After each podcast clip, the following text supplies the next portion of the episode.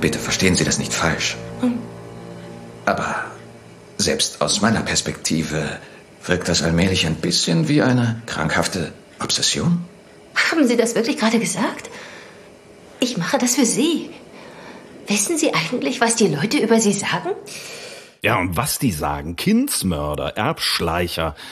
Ein Shakespeare-Schurke, wie er im Buche steht, dieser Richard III., völlig zu Recht auf dem Schlachtfeld gestorben worden, muss man ja sagen, zum Ende des 15. Jahrhunderts. Was wir gerade gehört haben, war ein Ausschnitt aus dem Kinofilm The Lost King aus dem vorigen Jahr und dieser Film wird jetzt bei uns anlaufen. Und da unterhält sich tatsächlich eine Frau aus unserer Jetztzeit mit diesem König aus dem 15. Jahrhundert. Und ich bin sicher, dass Daniela Wakonik, der heute bei uns zu Gast ist, diese Frau ein bisschen beneidet. Die würde das bestimmt mich auch gerne tun.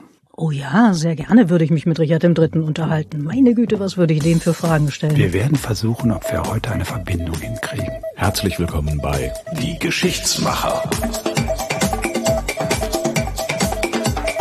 Von Autorinnen und Autoren des Zeitzeichens.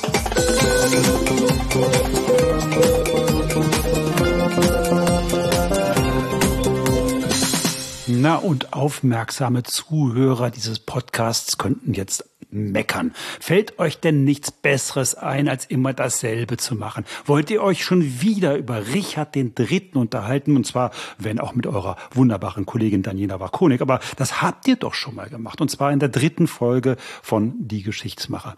Nun, in der Zwischenzeit hat sich einiges geändert. Es gibt nämlich einen Film. Tja. Einen, ich bin versucht zu sagen Hollywood-Film, aber nein, er kommt aus England und heißt The Lost King und handelt von diesem Richard dem Dritten, über den wir gesprochen haben, als Shakespeare-Schurken und furchtbaren Menschen, der er vielleicht dann doch gar nicht so gewesen ist, und über die Geschichte seiner Wiederentdeckung von einer Dame, die wir auch damals schon in unserem Podcast hatten und die die Kollegin Daniela Bakonik auch getroffen hat in Edinburgh damals. Wer war das?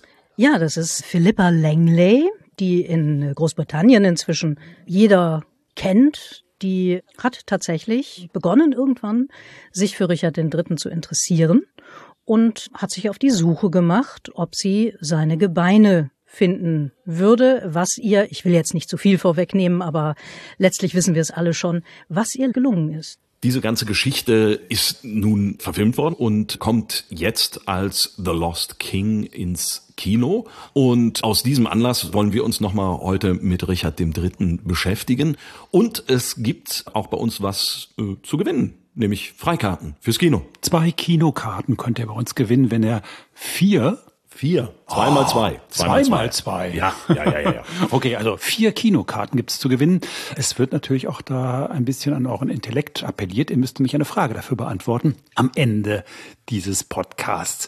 Nun ist die Frage, warum interessieren wir uns für die Gebeine eines Schurken aus dem 15. Jahrhundert? Denn dass Richard III. ein Schurke ist, das weiß nun auch in England, auch in Deutschland, fast jedes Schulkind. Denn Richard III. ist von Shakespeare in ein Drama gepresst worden und dort ist er ein Mörder, dort ist er ein, ein Mann, der sich mit Intrigen auf den Thron schleicht und der am Ende das gerechte und grausame Ende findet. Auftritt Richard III. auf einer Schulaufführung im Film. Und ich in dieser schlaffen, schwachen Friedenszeit weiß keine Lust, die Zeit mit zu vertreiben, als meinen Schatten spähen in der Sonne und meine eigene Missgestalt erörtern. Und darum, weil ich kein Verliebter sein kann, bin ich gewählt, ein Bösewicht zu werden. Ja, so kennt man ihn. Den misanthropischen, stets übel gelaunten Richard III. von Shakespeare. Du, Daniela, behauptest, so war der gar nicht. Das behaupte ich nicht. Aha. Das ist hier eine grobe Unterstellung. Ich sage nur, dass man sich die Geschichte nochmal anschauen sollte. Und ich bin damit nicht allein, sondern das sagen sehr, sehr viele Leute, die sich dafür interessiert haben. Unter anderem eben auch Philippa Langley, um die es in diesem Film geht. Und die du damals schon Der- getroffen hast. Wie viele Jahre ist das jetzt her, dass du diese Frau getroffen hast, deren Leben jetzt verfilmt worden ist? Philippa habe ich vor fünf Jahren getroffen. Philippa ist in die Geschichte von Richard III. eingestiegen, wie ganz, ganz viele andere auch. Also sie haben eine Richard-Aufführung gesehen und haben sich gedacht, wie kann ein Mensch so böse sein? Kann das stimmen, dass ein einziger Mensch so ein böser Kerl ist? Und haben einfach angefangen zu recherchieren. So wie das übrigens auch bei Philippa in diesem Film ist. Die ist dann halt einfach, ja, losgezogen und hat sich Literatur gesucht. Hi, ähm, haben Sie Bücher über Richard III., den König? Ich weiß, wen Sie meinen. Historische Bücher, nicht Shakespeare, bitte. Wir haben acht Titel. Ja, bitte. Nehme ich. Welche davon? Also so ist das gelaufen im Film, in der Wirklichkeit auch so. Also Philippa ist in den nächsten Buchladen gegangen und hat sich so ziemlich alles besorgt, was es zu dem ollen König zu lesen gibt. Ja, mehr oder weniger. Also sie hat erstmal versucht, sich äh, selbst ein Bild zu machen, indem sie Literatur verschlungen hat. Und als nächstes hat sie das gemacht, was man in England wunderbar machen kann. Sie ist nämlich einfach zu einem Treffen der Richard III. Gesellschaft gegangen, die es in Edinburgh damals auch schon gab. Und auch davon berichtet der Film. Hören wir mal rein. So viele Menschen haben anscheinend eine schlechte Meinung von ihm. Allerdings.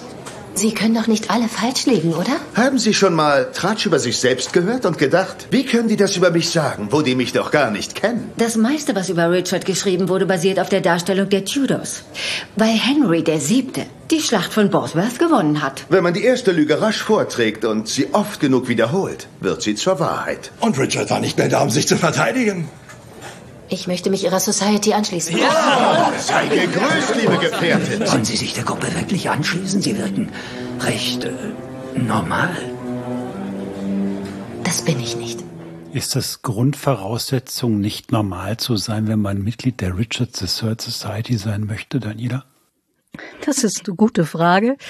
Ich ähm, hatte die Ehre, an zwei Treffen der Richard III Society in äh, Großbritannien mal teilzunehmen da sind einige merkwürdige Gestalten schon dabei. Das ist aber auch nachvollziehbar. Also die, die bohren sich da wirklich halt einfach in dieses Thema rein und in diese Zeit rein und können einem unglaublich viel dazu erzählen. Ja, und suchen halt einfach auch immer wieder nach, nach neuen Fakten. Und diese Philippa Langley, du hast sie getroffen in Edinburgh. Was für einen Eindruck hat die dir gemacht und was für einen Hintergrund hat die? Also hat die einfach diese Aufführung gesehen und hat gesagt, ich beschäftige mich damit? Oder ist die Historikerin von Hause aus? Oder wo kommt die her? Wer, wer ist das? Nee, Philippa ist eigentlich eine, eine normale Hausfrau, der hat zwei Kinder, war aber auch als Drehbuchautorin schon tätig zu der Zeit, also hatte so ein bisschen was mit Filmbusiness zu tun, aber es lief nicht. Also sie hatte gerade so eine medizinische Durchhängephase auch, so ein Erschöpfungssyndrom. Und ähm, ja, und in der Zeit ist sie dann halt wirklich in diese Richard-Geschichte äh, reingeschlittert. Da war Richard sozusagen der Rettungsanker?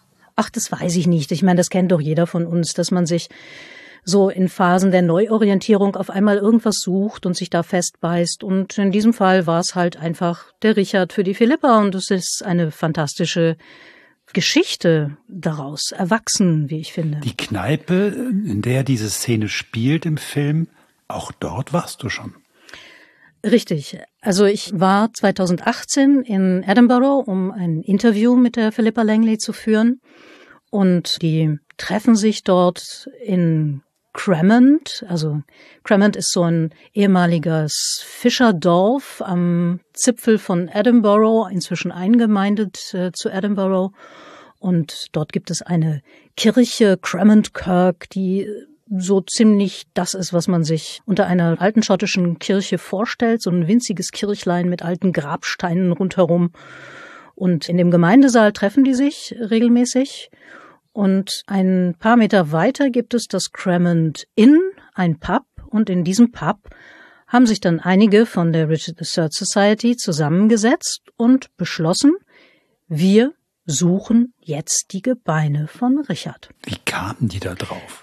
Dass sich Menschen gefragt haben, ob Richard jetzt wirklich dieser Bösewicht war, wie, er ja von Shakespeare dargestellt wurde. Also wir kennen ja heute vor allem die Shakespeare-Darstellung von Richard als Bösewicht. Das hat schon sehr, sehr früh angefangen.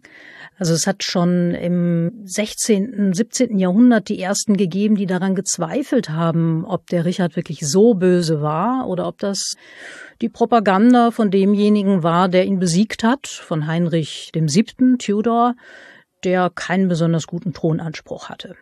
Und das hat sich über die Jahrhunderte gezogen. Also wir haben zum Beispiel auch berühmte Personen, Mary Shelley, wir erinnern uns, die Autorin von Frankenstein, die gehörte auch zu denjenigen, die daran gezweifelt haben. Also es hat über die Jahrhunderte immer wieder Zweifler gegeben. Und 1924 hat sich dann die Fellowship of the White Boar gegründet.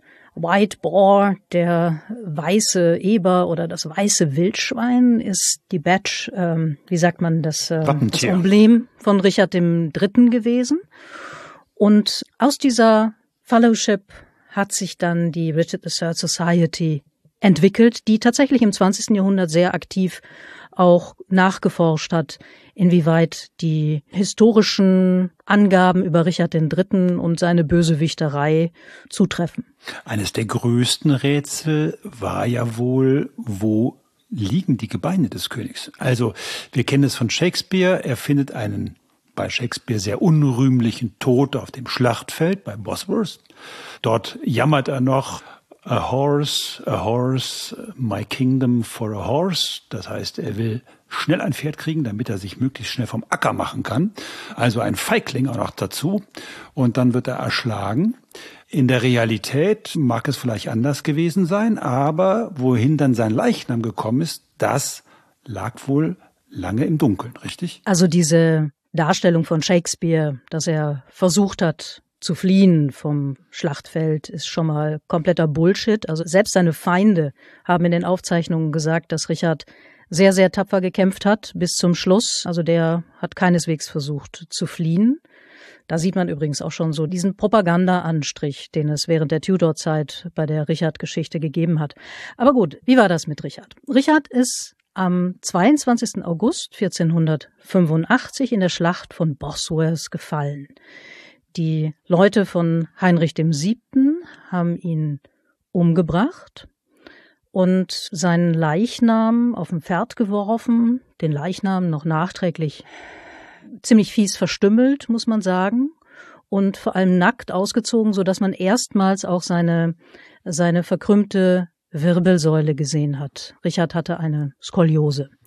Man hat ihn also nachträglich posthum gedemütigt, hat ihn auf diese Weise auf dem Pferd nackt nach Leicester gebracht, hat ihn ausgestellt, seinen Leichnam, und man hat ihm nicht das Begräbnis eines Königs gewährt, sondern man hat ihn begraben im, oder verscharrt, besser gesagt, unter dem Fußboden des Greyfriars Kloster. Also Greyfriars sind Franziskaner und die haben ihn dort verscharrt.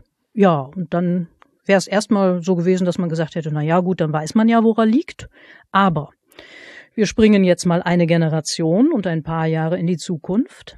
Da gibt es nämlich den Sohn von Heinrich dem Siebten. Lass mich raten.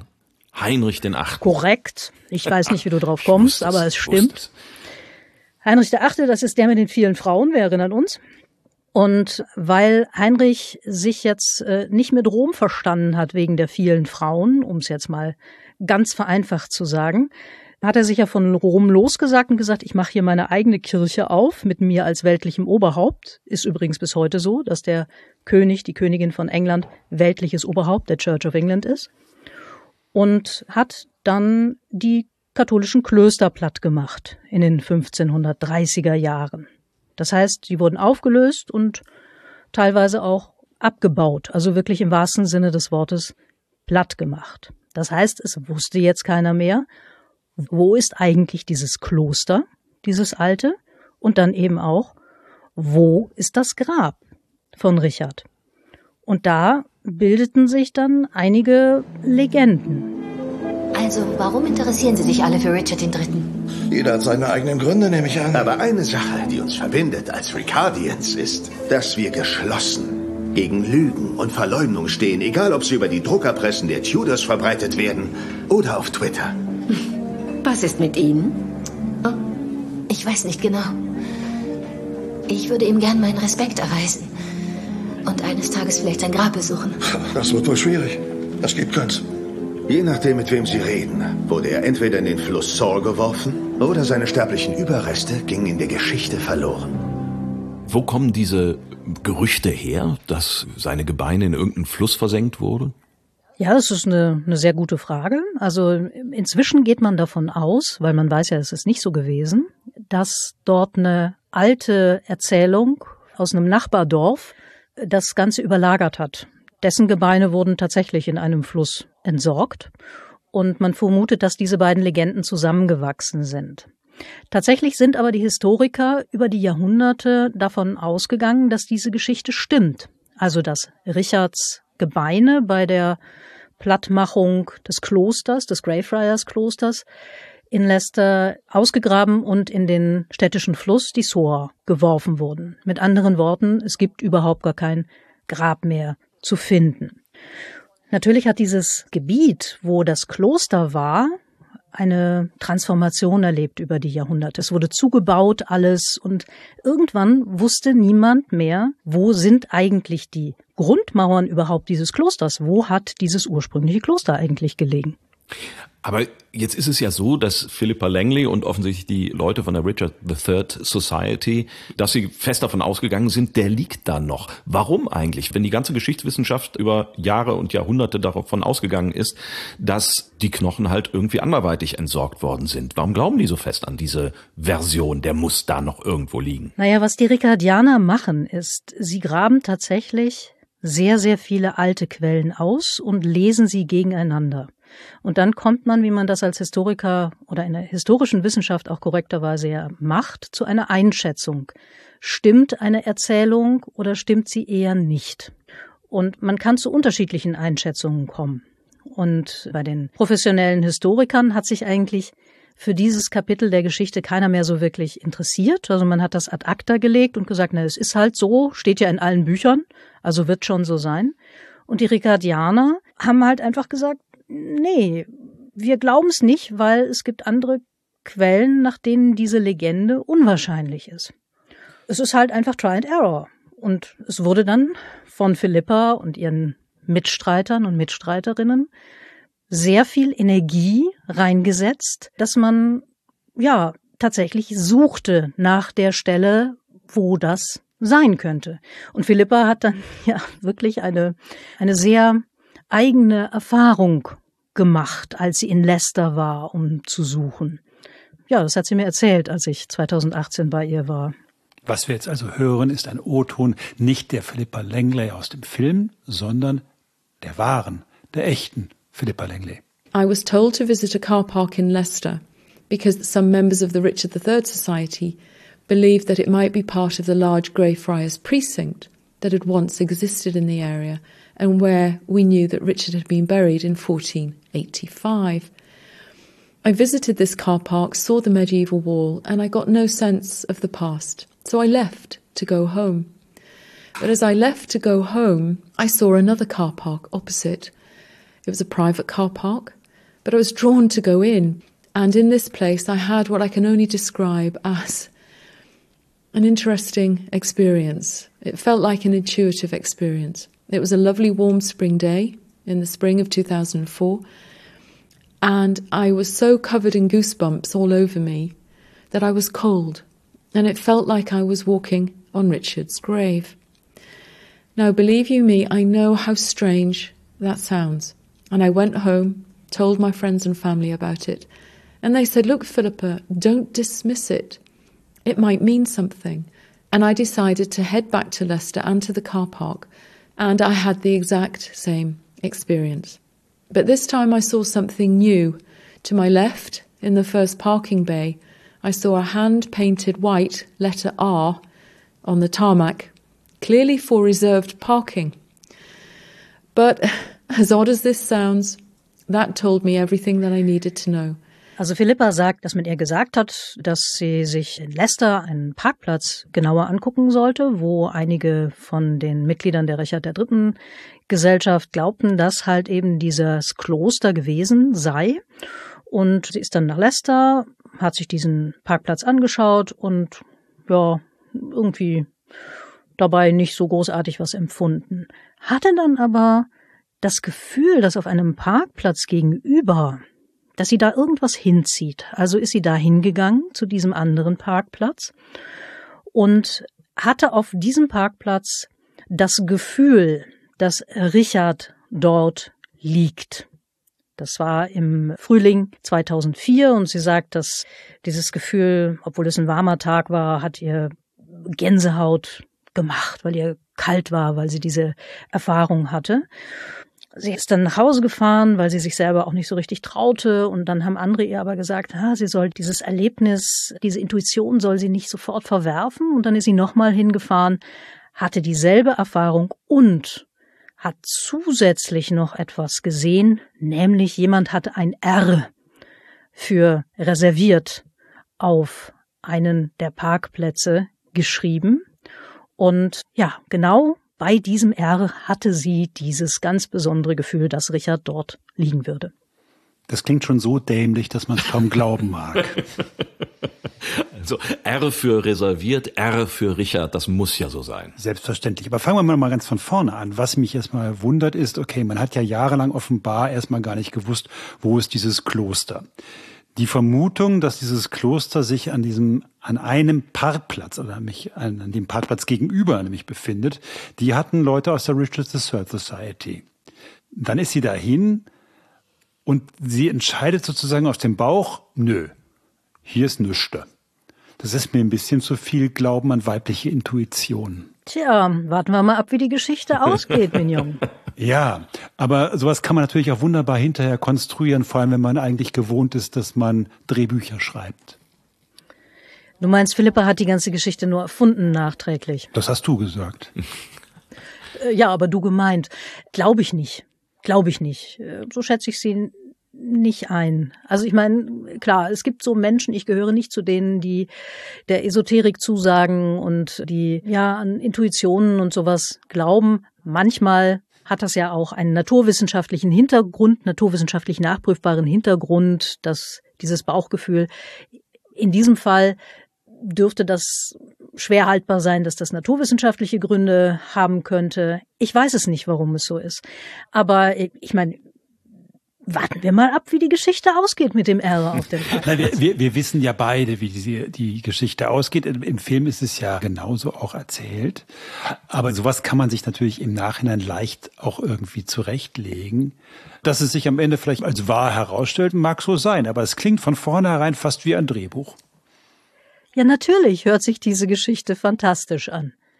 Aber sie ist es ja de facto auch. Also wenn sie mir, sagen wir mal so, wenn Philippa mir diese Geschichte erzählt hätte, hätte ich gesagt, yo, da machen wir jetzt aber keine Ausgrabungen, ne? Also nur weil du jetzt ein Gefühl hast. Hättest du auch gesagt, Und hättest äh, also hätte, natürlich hätte ich das auch gesagt. Jeder vernünftige Mensch würde das sagen.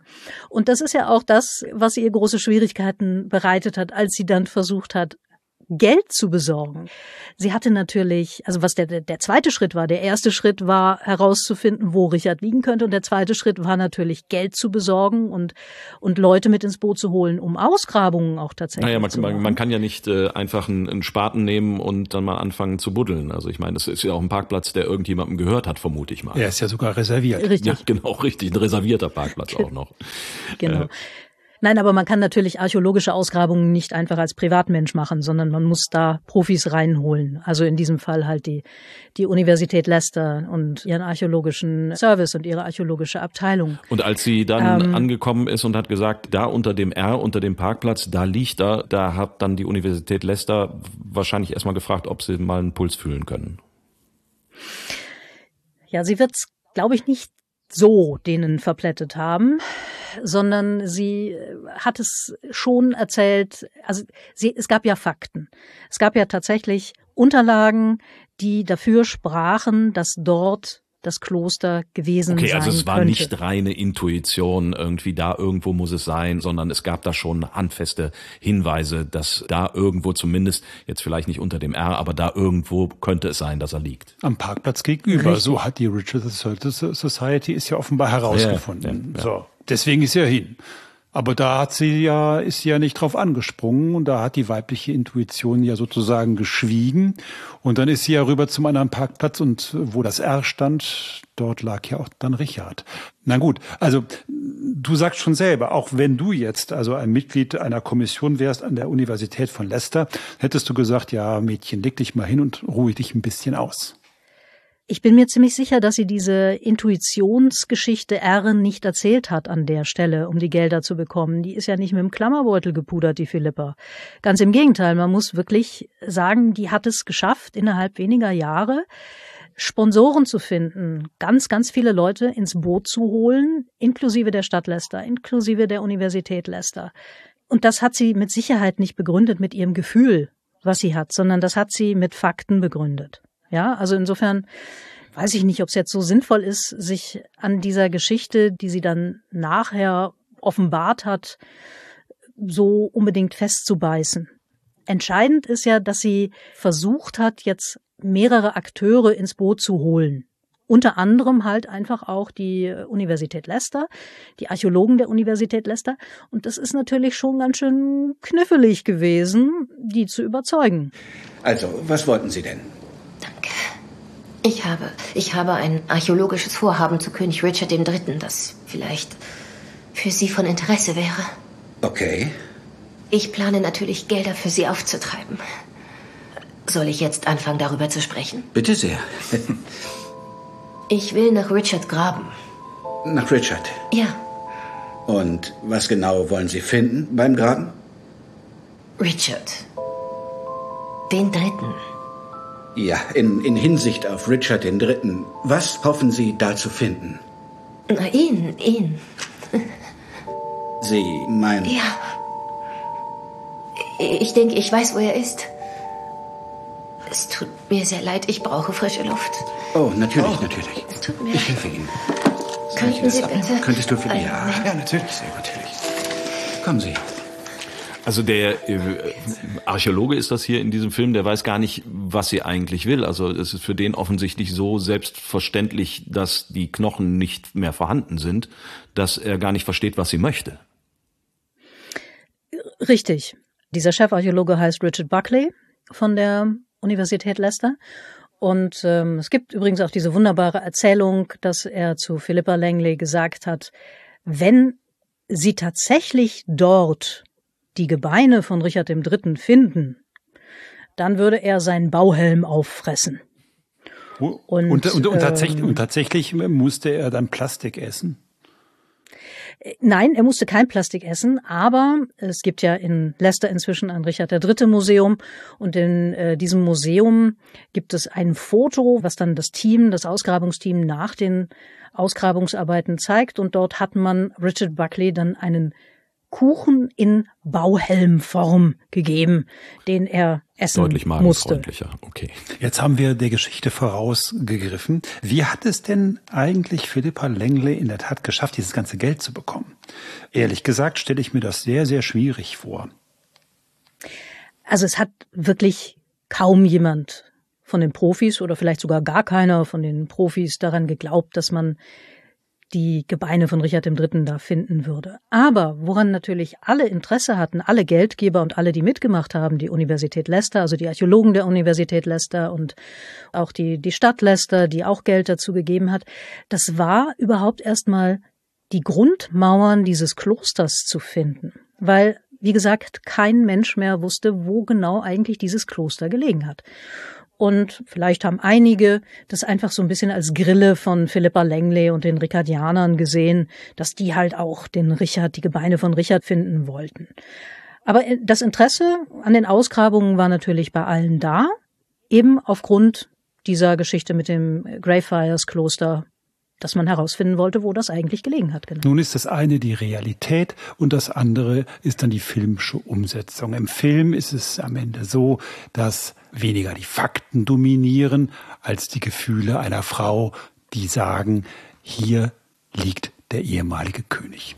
Ich glaube, das ist eine sehr bedeutende historische Stätte. Ich habe ein sehr starkes Gefühl diesbezüglich. Hm. Sehen Sie, für mich ist ein Gefühl, wenn man sich in einen Bus setzt und der Sitz noch warm ist. Ganz schön herablassend, der gute Herr. Also im Film ist es ja so, dass Philippa Langley, der leibhaftige König Richard III., erscheint. Ein paar Mal im Film und auch mit ihr spricht. Wie ist das denn in der Realität? Hat Philippa Langley in der Tat das Gefühl, dass dieser längst verstorbene König in irgendeiner Form mit ihr kommuniziert? Also ich denke nicht, dass Philippa Langley in der Realität Visionen von Richard III. hatte, so wie das im Film ist. Das ist halt im Film eine typische bildliche Umsetzung, wenn man in Zwiesprache geht mit einer Person, welcher Art auch immer. Aber ich bin schon fest davon überzeugt, dass Philippa davon ausgeht, dass Richard mit ihr kommuniziert hat, als sie dort auf dem Parkplatz stand und gespürt hat, dass glaubt gespürt zu haben, dass sich dort sein Skelett befindet. Ich glaube, dass Philippa glaubt, dass Richard von ihr gefunden werden wollte. Hat sie so eine Ader, so eine ja, esoterische Ader? Ich glaube, dass sie religiös ist und ich glaube, dass sie ja ach, esoterisch, magisch vielleicht, wie, wie soll man das nennen, wenn man wenn man glaubt, dass Dinge, die man für nicht realistisch hält, dass die real sein könnten.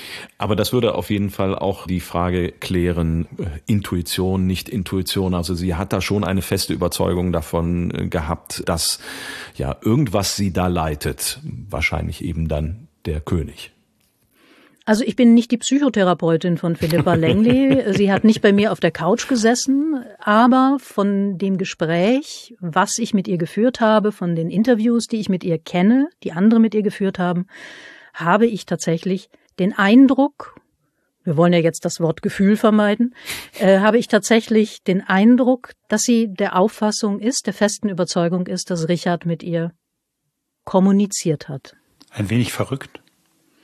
Weiß ich nicht. Ich, ach, wir müssen die Leute nicht immer alle für verrückt halten. Es entspricht nicht den naturwissenschaftlichen Standards unserer Zeit. Ich glaube nicht, dass Richard mit ihr kommuniziert hat, aber sind Leute wirklich verrückt, die glauben, dass andere verstorbene Menschen mit ihnen kommunizieren? Da kannst du die halbe Menschheit locker für verrückt erklären. Im Film sind es also die Gefühle einer Frau, die von Männern belächelt, dazu führen, dass man dann tatsächlich auf diesem Parkplatz anfängt zu graben. Wie es in der Realität war, wissen wir nicht oder wissen wir es doch, Daniela? Was wir wissen ist, dass die Ausgrabungen begonnen haben, dass Philippa Langley es tatsächlich geschafft hat, genug Leute ins Boot zu holen, genug Sponsoren ins Boot zu holen um diese Ausgrabungen stattfinden zu lassen. Wann kamen dann die Bagger? Wann ging's los? Es ging, ach, das soll sie doch einfach selber erzählen. Darum habe ich sie doch gefragt, Mensch. We began the dig on the exact anniversary of the day that Richard had been laid to rest in the church on August the 25th, 1485. And it was by happen chance that we started the dig on the 25th of August. And we cut the tarmac in the northern end of the social services car park exactly where I had had that strange experience. And right beside the letter R, we made our first discovery. There were lower leg bones that looked to be a burial. And as the dig went on and I instructed exhumation of those remains in Trench 1, we discovered Richard III in the exact place that I said he would be.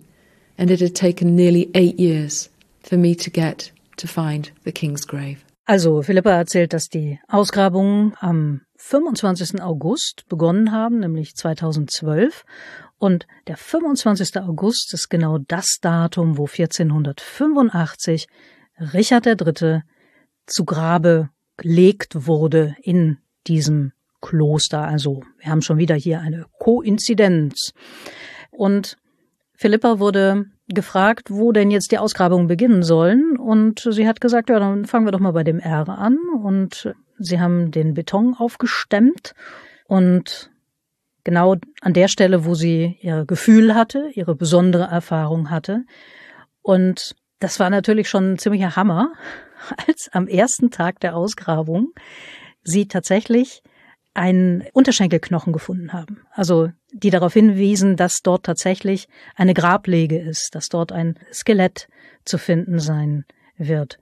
Und dann gingen die Ausgrabungen weiter und das Skelett wurde ausgegraben und dann auch später untersucht und es stellte sich dann einfach heraus, es handelt sich tatsächlich um das Skelett von Richard III., was genau an der Stelle gefunden wurde, bei dem R, wo Philippa ihr Gefühl hatte.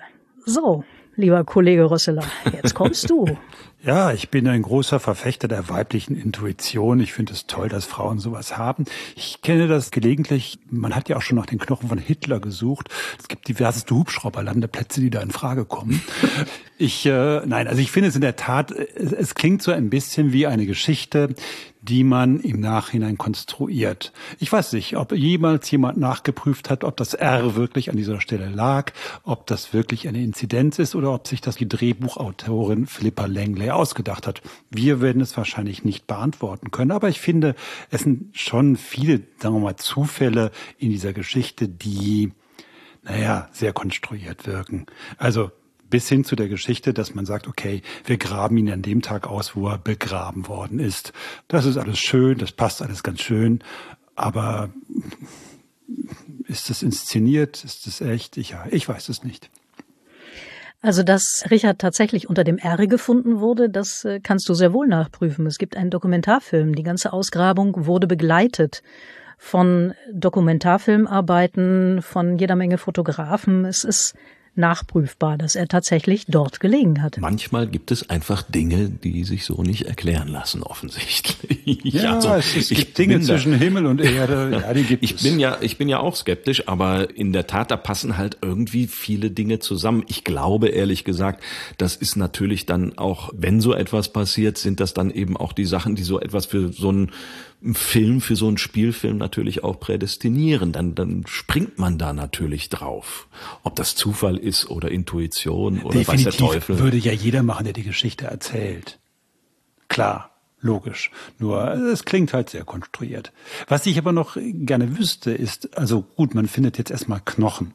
Woran kann man denn in Gottes Namen erkennen, dass das Richards Knochen sind? Na, das hat ja ein paar Monate gedauert und eigentlich sogar noch ein paar Jahre davor, weil du kannst sowas nur feststellen mit Hilfe der DNA, in diesem Fall der mitochondrialen DNA. Dafür musst du einen lebenden Nachfahren eines weiblichen Verwandten von Richard III. finden. Wow, das also klingt schon die sehr kompliziert. mitochondriale DNA, ja, es hört sich kompliziert an. Mitochondriale DNA wird immer in rein weiblicher Linie weitergegeben. Das heißt, Richard hat dieselbe mitochondriale DNA wie seine Mutter und wie seine Schwester. Aber nur seine Schwester konnte es weitergeben über die Generationen und entsprechende weibliche Verwandte. Und jetzt musst du jemanden finden, der in der Gegenwart in rein weiblicher Linie halt mit Richard verwandt ist. Das heißt, äh, mal locker 500 Jahre, gut 500 Jahre. Das heißt, so etwas wie mh, 15, fast 20 Generationen. Und da hat man jemanden aufgetrieben. Ja, und zwar wieder mal ein Forscher der Richard III. Gesellschaft. Hm. Weil sonst macht sich einfach keiner dieser Arbeit. Und der hat tatsächlich einen lebenden Verwandten gefunden. Und der Test war positiv. Es gab dann noch einen zweiten lebenden Verwandten, den man gefunden hat, also in rein weiblicher Linie. Und es ist eindeutig gewesen. Also dieses Skelett hat die mitochondriale DNA von Richard III. Und damit ist klar, dass es Richard III. ist, in Zusammenschau halt mit der Auffindesituation und der Skoliose der Wirbelsäule kann man eigentlich zu 99,9 Prozent sagen, dass es sich um Richard III. Also handelt. auch das Skelett, was man unter dem R gefunden hat, hatte einen Buckel? Nein, keinen Buckel, eine Skoliose. Skoliose ist eine seitliche Verkrümmung der Wirbelsäule. Die muss dir nicht unbedingt Probleme bereiten zu Lebzeiten. Du siehst sie unter Umständen auch gar nicht. Aber Richard hatte keinen Buckel, so wie von Shakespeare dargestellt. Und er hatte auch keinen lahmen Arm, wie von Shakespeare dargestellt, sondern er hatte halt einfach eine Skoliose, wie ganz viele andere auch. So, jetzt ist der Parkplatz aufgegraben worden, darunter ein Skelett gefunden. Man hat festgestellt, es ist Richard der Dritte gewesen. Das Skelett gehörte offensichtlich zu diesem König. Philippa Langley ist bestätigt worden in allem, was sie behauptet hat, mit Intuition oder ohne, wie auch immer. Aber auf jeden Fall ist es ein großer Erfolg gewesen für Philippa Langley und sie ist gefeiert und mit Preisen überhäuft worden oder wie ist es weitergegangen? Das kommt auf die Stelle an, an der man guckt. Also innerhalb der Ricardianer ist sie natürlich gefeiert worden als Heldin. Die Universität Leicester hat mh, hm, nach diesem wahnsinnigen archäologischen und, und historischen Erfolg, diesen Richard zu finden nach über 500 Jahren, haben sie so ein bisschen versucht, ja, das, das Ganze für sich zu vereinnahmen und den Ruhm ein bisschen für sich zu vereinnahmen. Und ja, Philippa ist da teilweise schon ein bisschen rausgefallen, weil ist klar, wenn man die eigenen Leute mehr pusht und sagt, die haben einen wichtigen Anteil gehabt, dann fallen natürlich andere hinten raus. Tatsache ist aber, ohne Philippa Langley hätte es diese Ausgrabung nie gegeben und Richard wäre nie gefunden worden. Nun haben wir diesen Film, du hast ihn gesehen. Dieser Film feiert Philippa Langley als die Heldin der ganzen Geschichte. Erfährt sie dadurch so etwas wie eine nachträgliche Gerechtigkeit? Ist also dieser Film sozusagen eine Lobeshymne auf die Leistungen dieser Frau? Wiedergutmachung könnte man sagen. Ja, ja Wiedergutmachung in gewisser Hinsicht. Du hast es gesehen, erzähl. Ja, von Philippa und den Ricardianern, also den Mitgliedern der Richard III. Gesellschaft, wurde dieser Film in der Tat so empfunden. Die Universität Leicester dagegen, überraschenderweise, hat sich nicht wirklich positiv dargestellt vorgefunden in diesem Film und hat dann auch ziemlich gemeckert und war ziemlich stinkig Zu darüber. Recht. Naja, es gibt im Leben eigentlich immer mehrere Wahrheiten. Also jeder empfindet Situationen anders und so wie er oder sie eine Situation empfindet, ist es halt die eigene Wahrheit. Und diese Wahrheiten müssen nicht unbedingt übereinstimmen. Philippa und die Ricardianer haben sich sicherlich zurückgesetzt gefühlt, gerade zum Beispiel bei der Verkündung der DNA-Ergebnisse, die dann im Februar 2013 erfolgte, bei einer Pressekonferenz der Universität Leicester, war Philippa Langley nicht mehr auf dem Podium. Da hat sie schon nicht mehr großartig existiert. Bei der Ausgrabungspressekonferenz war sie noch auf dem Podium und da war sie dann aber schon nicht das heißt, mehr auf dem innerhalb Podium. eines Und da halben Jahres war sie quasi raus aus dem Spiel. Mehr oder weniger. Also nicht vollständig, aber die Universität hat schon sehr stark versucht, das, ja, zu vereinnahmen, diesen großen Fund und diesen Ruhm. Ja, es ist schwierig. Also aus Sicht der Universität ist es natürlich richtig, dass auch ohne die Universität, ohne das Zutun der Universität und der Forscher der Universität diese Gebeine von Richard nie ans Tageslicht gekommen wären und der DNA-Test nicht durchgeführt worden wäre und alles Mögliche. Also natürlich hat die Universität Leicester da auch einen großen Anteil. Aber natürlich hat eben auch Philippa und die Richard III. Gesellschaft einen großen Anteil. Und diese beiden Wahrheiten prallen halt aufeinander. Und der Film hat sich entschieden, oder die Filmemacher haben sich entschieden, das Ganze aus der Perspektive von Philippa und mit Philippas Wahrheit darzustellen. Ich finde sowas legitim. Es ist eine Art, diese Geschichte darzustellen. Hat er dir gefallen, der Film? Hast du ihn gerne geguckt? Ich fand ihn interessant, aber ich habe mich an ein paar Dingen gestört. Zum Beispiel muss ich sagen, dass mir die Hauptdarstellerin Sally Hawkins nicht besonders gut gefallen hat in der Rolle. Sally Hawkins ist eine tolle Schauspielerin, die ist auch sehr bekannt. Amerikanischen Filmen, englischen Filmen spielt sie viel mit und sie ist wirklich eine sehr gute Schauspielerin. Aber nach meinem Gefühl hat sie die Philippa nicht getroffen. Also sie spielt die Philippa als so ein bisschen verhuschte, verängstigte Person. Und das ist Philippa nicht. Also wenn man Philippa kennt, dann weiß man, sie hat zwar eine sehr ruhige, zurückgenommene Art zu sprechen, aber sie ist auch sehr tough. Also sie ist nicht verhuscht und ängstlich. Das passt überhaupt nicht als Darstellung von Philippa. Es ist ja interessant, äh, wenn man sagt, äh, okay, der, der Film zeigt die Geschichte einer starken Frau, die sich äh, gegen so eine, ja, auch so eine Männerkohorte durchsetzt, die mit verschränkten Armen da sitzt und sagt, was will die denn, die da von außen kommt und diese Amateurhistorikerin und so weiter. Und dann stellt der Film sie verhuscht, wie du sagst, da und das eigentliche Vorbild ist eigentlich eine starke Frau, die so, ja, ganz anders rüberkommt. Also es ist ja erstaunlich, dass sich so ein Film für sowas dann entscheidet. Tja, frag mich nicht. Ich war auch nur Zuschauerin.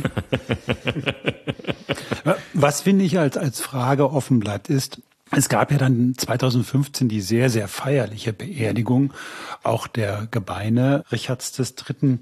Was aber hat die archäologische Auffindung, außer dass man jetzt diese Knochen eines Königs gefunden hat, was hat die wissenschaftlich gebracht? Gab es Erkenntnisse, die man heute daraus gezogen hat, die man aus dem Knochen ziehen konnte? Oder haben wir es hier mit einer Art Reliquienkult zu tun? Reliquienkult. Mein lieber Herr Gesangsverein. Keine Ahnung. Ich meine, was ist Westminster Abbey? Was ist Windsor Castle? Da liegen ja die ganzen Gebeine von den ganzen Königen, wo immer alle vorbeigehen. Naja, man kann, man kann aus Knochen viel rauslesen. Wir hatten zum Beispiel mal eine Doppelfolge darüber, wie Goethe mazeriert worden ist. Der wurde sozusagen präpariert, damit er nicht weiter verfällt. Und natürlich konnte man aus dem Skelett von Goethe viele Schlüsse ziehen. Also man wusste am Ende, welche Krankheiten er hatte, man wusste, wie er sich ernährt hat. Man hat also Dinge über ihn erfahren, die man wahrscheinlich sonst aus den schriftlichen Quellen nicht erfahren hätte. Natürlich gibt es auch bei so einer Figur wie Goethe eine Art Reliquienkult. Jetzt haben wir hier einen verhassten König, der von einigen aber gepusht wird als gar nicht so schrecklich, dem Gerechtigkeit widerfahren soll. Haben denn diese Knochen, die man da gefunden hat, haben die, außer dass sie so eine Reliquienbedeutung vielleicht für den einen oder anderen haben, haben die sonst noch irgendwas ans Tageslicht gebracht? Naja, klar. Also ich meine, diese Untersuchungen mit wie hat er sich ernährt und sowas alles, das äh, wird heute standardmäßig gemacht. Das hat man natürlich auch bei den Gebeinen von Richard gemacht. Aber frag mich jetzt nicht mehr, was sein Lieblingsgericht war, das weiß ich nicht mehr. Aber was diese Knochen vor allem gebracht haben, ist deutlich zu machen, dass Shakespeares Richard und der Tudor Richard wenigstens was die Äußerlichkeiten Richards angeht, nicht stimmt. Also, Richard hatte keinen Buckel, er hatte keinen verkümmerten Arm. Ganz im Gegenteil, er war ein trainierter Kämpfer, was man den Gebeinen offensichtlich auch entnehmen konnte. Und die Übertragung ist natürlich da, dass man sagt, okay, wir haben jetzt den Beweis dafür, dass die Tudors, dass Shakespeare gelogen haben, was das Äußerliche angeht. Das, was wir immer schon gesagt haben, Verikadianer. Ja? Also, dass das nicht stimmt, diese Darstellung. Und der Schritt, der dann als nächstes kommt, ist zu sagen, das untermauert natürlich unseren Anspruch, jetzt genauer zu gucken, was die innerlichen Werte von Richard angeht. Denn wenn die gelogen haben, was die Äußerlichkeiten angeht, dann ist es naheliegend, dass sie auch gelogen haben, was seine Charakterzüge angeht. Also müssen wir jetzt weiter untersuchen.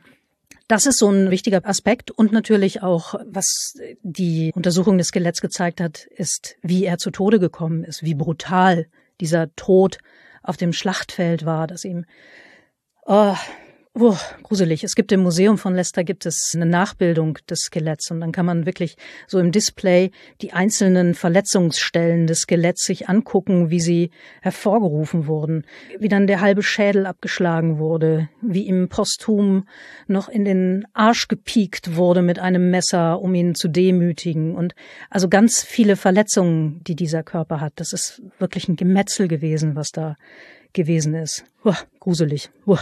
Du hast eben gesagt am Anfang, dass äh, die Geschichtswissenschaft im Prinzip ja das Thema Richard III. und äh, was mit ihm nun gewesen ist, irgendwann auch abgeschlossen hat. Da hat man gesagt, äh, es gibt die Quellen, die erzählen alle, was da passiert ist und dann war die Sache erledigt, bis Philippa Langley und die Richard III Society um die Ecke gekommen ist. Hat denn dieses Auffinden des Skeletts, und du hast auch gesagt, es gibt jetzt ein Museum in Leicester zu Richard III., hat das dazu geführt, dass es jetzt sowas wie eine Renaissance in der Forschung gegeben hat? Also, dass sich die etablierte Geschichtswissenschaft da jetzt auch wieder mehr drum kümmert? Auf jeden Fall hat das der Richard-Forschung einen Riesenauftrieb gegeben. Es gibt sehr, sehr viele Forscher, die sich gegenseitig die Köpfe einhauen, muss man muss man schon fast sagen. Also es hat bei den einen dazu geführt, dass sie umso stärker gesagt haben, wir müssen jetzt hier neu bewerten, die Quellen, die wir haben und wer sie geschrieben hat und unter wessen Einfluss sie geschrieben wurden. Das ist ja eigentlich auch immer ganz wichtig. Und die anderen, die sagen, nee, jetzt erst recht. Also diese Quellen stimmen, so wie sie sind, und die sagen die Wahrheit aus. Also es, äh, in der angloamerikanischen Welt gibt es da ein sehr starkes Gegeneinander von Richard-Experten, sowohl der einen oder anderen Schule. Ja, und was macht Philippa Langley in diesem ganzen Historikerstreit? Ich nehme mal an, ist die da in irgendeiner Form beteiligt oder was macht die eigentlich heute? Ja, Philippa hat sich gleich das nächste Großprojekt gesichert, und zwar nach dem Looking for Richard Projekt, wie das Projekt der Suche nach Richard hieß offiziell, hat sie mit anderen das Missing Princess Project gegründet, also das Projekt der Suche nach den verschwundenen Prinzen. Gemeint sind die beiden Neffen von Richard III., die er angeblich ermordet haben soll im Tower, damit er selbst die Krone bekommt. Und natürlich ranken sich um diese Prinzen, um diese Neffen von Richard ganz viele Legenden und das ist äh, die, diese Neffen und ihr Verschwinden, das ist auch so einfach so ein neuralgischer Punkt der Richard-Forschung insgesamt. Also die Frage ist, hat er sie wirklich umgebracht oder hat er sie nicht umgebracht? Bei Shakespeare hat er sie umgebracht. Genau, die Frage ist ja überhaupt erstmal, sind sie wirklich gestorben? Also es hat zur Zeit von Heinrich dem Siebten mehrere junge Männer gegeben, die gesagt haben, dass sie diese Prinzen sind und einen Anspruch auf den Thron haben. Und die wurden von Heinrich dem Siebten übrigens platt gemacht. Das heißt, Heinrich der Siebte hat sie ermordet. Ja, das ist die große Frage. Also das Kniffelige bei den Neffen ist ja, Richards Bruder, Edward IV. war gestorben. Und jetzt sollte eigentlich dessen Sohn Edward V., der war, oh, ich weiß gar nicht, wie alt er war, zehn, zwölf, irgendwie sowas, sollte jetzt den Thron übernehmen. Doch plötzlich tauchte ein Schreiben auf, das sagte, dass diese Söhne von Heinrich IV. nicht legitim sind, weil er schon vorher verheiratet war, bevor er seine jetzige Königin geheiratet hatte. Was übrigens durchaus nicht unwahrscheinlich ist, weil das ein ziemlicher Halodri war. Und wenn diese Söhne nicht legitim sind, dann haben sie natürlich keinen Anspruch auf den Thron. Dann ist der nächste in der Thronfolge Richard III. Da gehen jetzt bereits die Meinungen auseinander. Hat Richard das fingiert? Diese Schreiben und, und diese Informationen ans Tageslicht kamen? Oder ist es wirklich so gewesen und Richard hat das einzig Richtige gemacht, nämlich, dass er jetzt gesagt hat, ich besteige den Thron, weil ansonsten haben wir hier große Probleme, thronfolgetechnisch. Dann hat er den Thron bestiegen, Richard, und die Prinzen sind im Tower verblieben. Und der Tower, der Tower muss man sagen, ist, ist in der Zeit nicht das Gefängnis, als es dann später berühmt geworden ist, sondern der Tower ist eigentlich naja, auch der Ort, wo jetzt Thronprätendenten normalerweise so wären. Ne? Richtig, die, genau. Die waren da eigentlich, um sich auf die Krönung vorzubereiten. Das hatte also alles seine Ordnung. Das war nicht schlimm, dass die da waren. Nur sind die halt irgendwann verschwunden, jetzt in der Zeit nach Richards Krönung. Es weiß kein Mensch, sind sie an einen anderen Ort verbracht worden? Sind sie getötet worden und irgendwo verscharrt worden? Es gibt einfach unglaublich viele Argumente, die sowohl für die eine Variante als auch für die andere Variante sprechen. Also, dass sie vielleicht gar nicht getötet wurden oder eben, dass sie von jemand anderem getötet wurden, falls sie getötet wurden.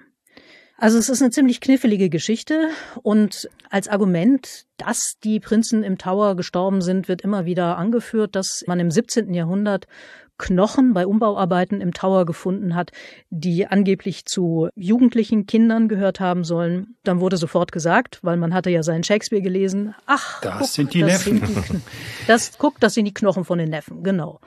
Und die sind in Westminster Abbey bestattet.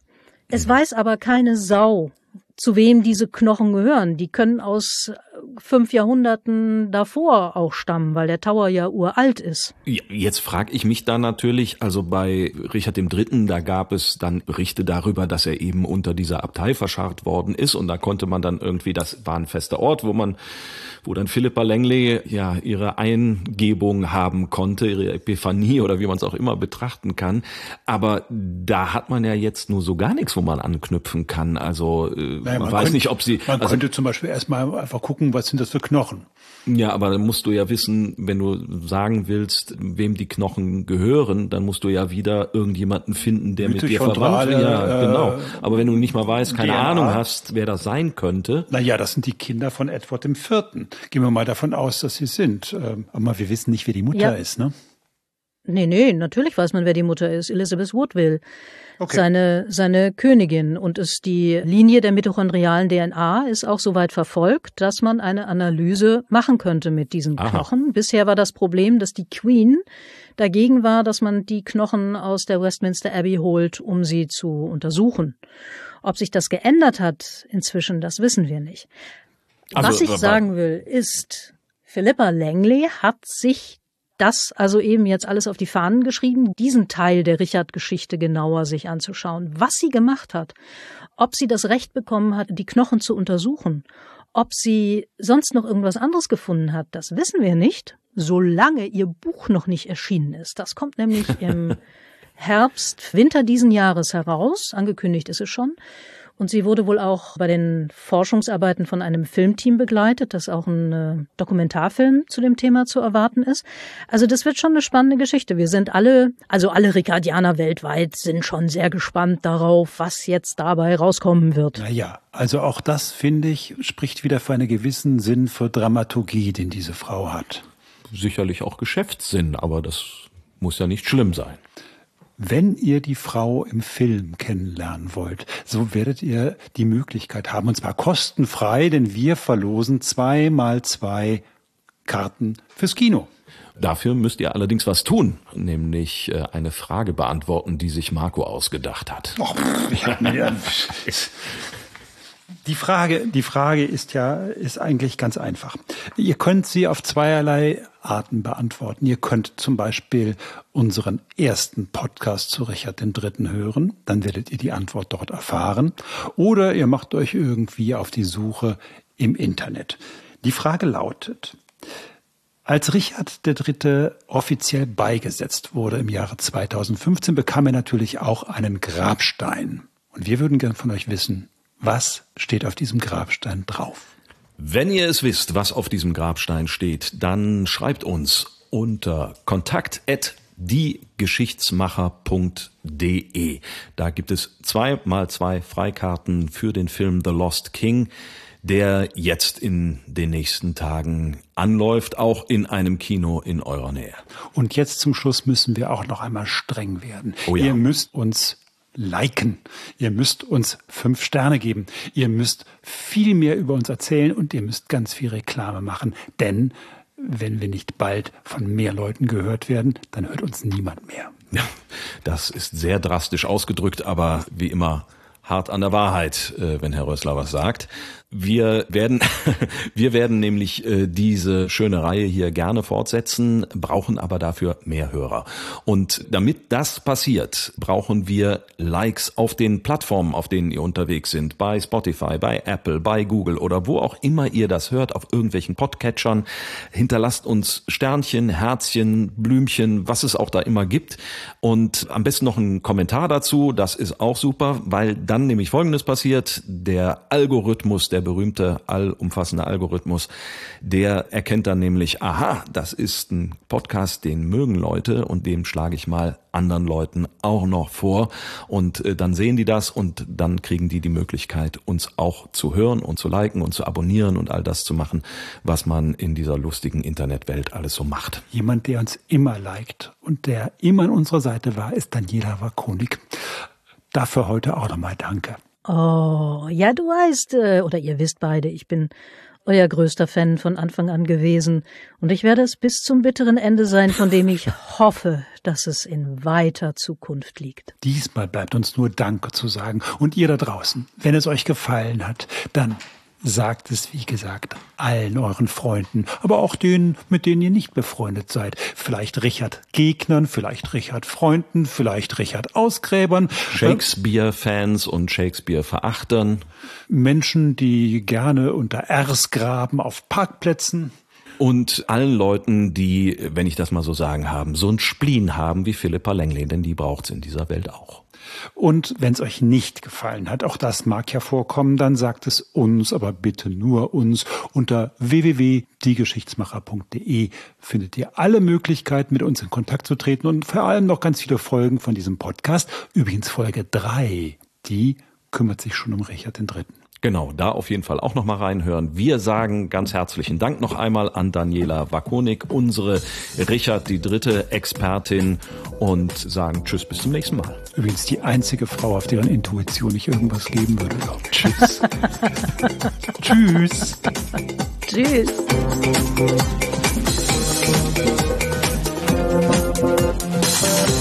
Tschüss.